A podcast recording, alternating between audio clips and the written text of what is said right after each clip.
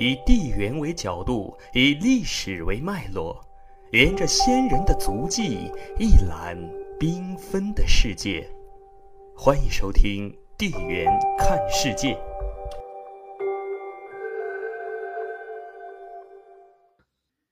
现在我们回到吴越的话题上来。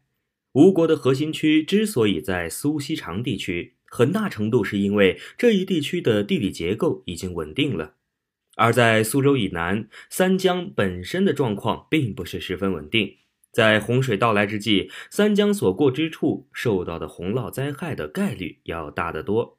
于是，这片三角形的区域也就成了古苏锡常平原与太湖南面的杭嘉湖平原之间的缓冲区，或者说是将两部分割为具有一定独立性的地理单元。由于越人也在向北渗透。因此，太湖东南侧的嘉兴地区不可避免地成为了双方博弈的焦点。如果从地缘的角度来看，尽管环太湖平原被分割成了两块，即苏锡常平原被划入了江苏，杭嘉湖平原被划入了浙江，但这两大平原的地缘文化其实是共通的，或者说更偏向于吴文化。当然，现在吴文化这个概念，很多时候已经包含了整个吴越在内。不过，如果要细分的话，杭州湾本身还是可以做个分割线的，或者说嘉兴、湖州一带与苏南的地缘文化接近度要高于杭州湾以南的宁绍平原。做以上分析，并非是在强化地域区别，主要是说明地理结构对地缘文化的影响。因为在平时，我们所习惯的以行政划分来认定各自所属地缘文化的方法是存在很大的问题的。这一地区呢，还有一个很奇怪的现象，那就是在苏锡常平原与长江之间，还有一个区域并未包含在吴语区内。如果按照行政区划来看，大致就是现在南京镇江一线。这一区域目前被语言学家定义为了江淮官话区。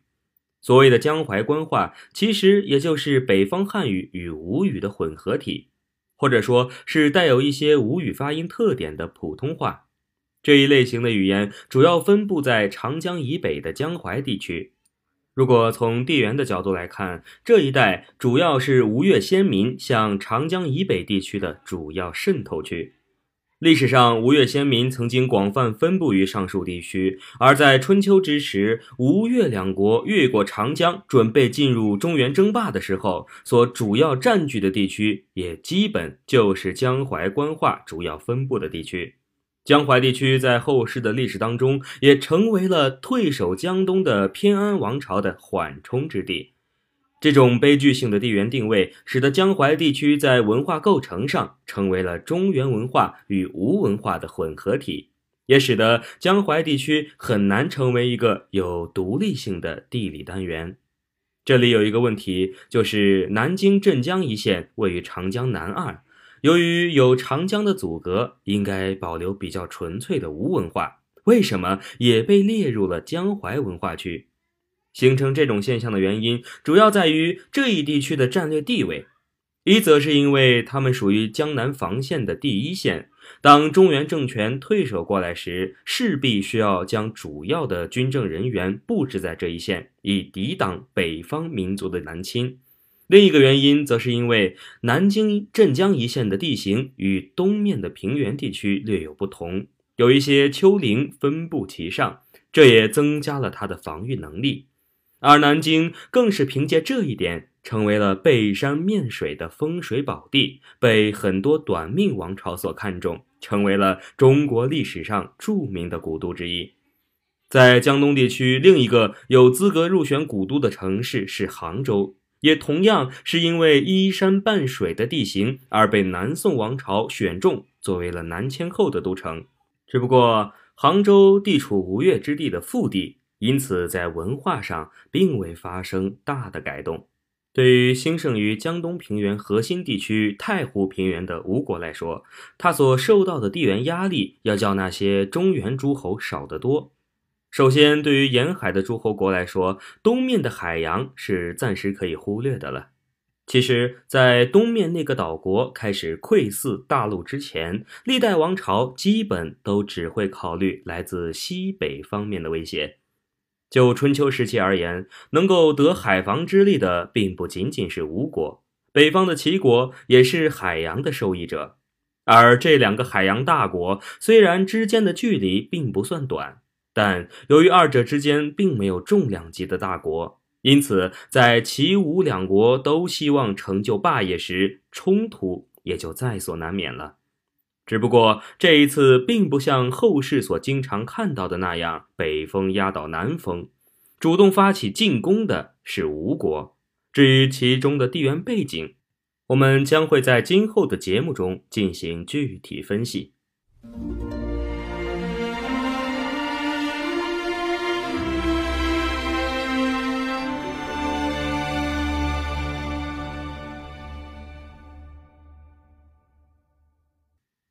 如果说北方的齐国由于距离的问题，暂时还难以与吴国发生冲突，那么南面的越国和西面的楚国就需要吴国人随时提高警惕了。对于吴国人来说，如果越国人能够老老实实的待在浙闽丘陵中，或者仅仅满足于杭州湾南面的那一小条平原地带，也就是宁绍平原的话，吴国人并不会介意这个来自山上的朋友待在自己的后院。事实上，吴王夫差在战胜越王勾践之后所做的地缘上的变动，就是让越国人退回到了钱塘江以南。当然，这种轻敌的做法让吴国人付出了惨重的代价。不过，由于杭州湾的存在，如果双方愿意的话，的确可以相安无事。对于吴王夫差来说，有这种想法是很正常的，因为即使是放在现在，宁绍平原所能提供的耕地也远比太湖平原小得多。更何况在春秋时期，宁绍平原的海岸线要比现在南向得多。因此，吴国人有理由相信越国人已经失去了战争潜力。在那个灭国不灭寺的年代，让勾践在会稽山下保留百里的土地祭祀祖先，算得上是常规处理。更何况，越人已经让人相信他们所祭祀的祖先就是大禹。在华夏族已经确立了正统地位的年代。让开创了夏朝的大禹绝嗣是要冒很大的道义风险的。关于吴越之间的博弈，还会有更详细的解读。对于吴人来说，越人是一个对手，但还算不上是最大的对手。他们真正的对手是来自长江中游江汉平原的楚人。在吴国开始有实力登上春秋政治舞台，并成为主角的时候。楚人已经成功的跳出江汉平原，向东北两个方向扩张。在北面，南阳盆地的汉阳诸姬已经被楚人消灭的差不多了。即使是没有灭国的，比如隋国，也可以算是楚人的附庸了。在控制了南阳盆地之后，楚人已经开始穿过方城下道，北进中原核心地区，直接参与中原争霸了。俗话说，一个成功的男人背后总是有一个默默支持他的女人。在国家之间的地缘博弈中，也有一条类似的定律，就是一个成功的国家前面总会有一个倒霉蛋无奈的倒下。在楚国北出南阳盆地之后，这个倒霉蛋是谁，已经显而易见了。那个曾经在春秋初年红极一时的郑国。注定要成为楚人争霸中原的牺牲品。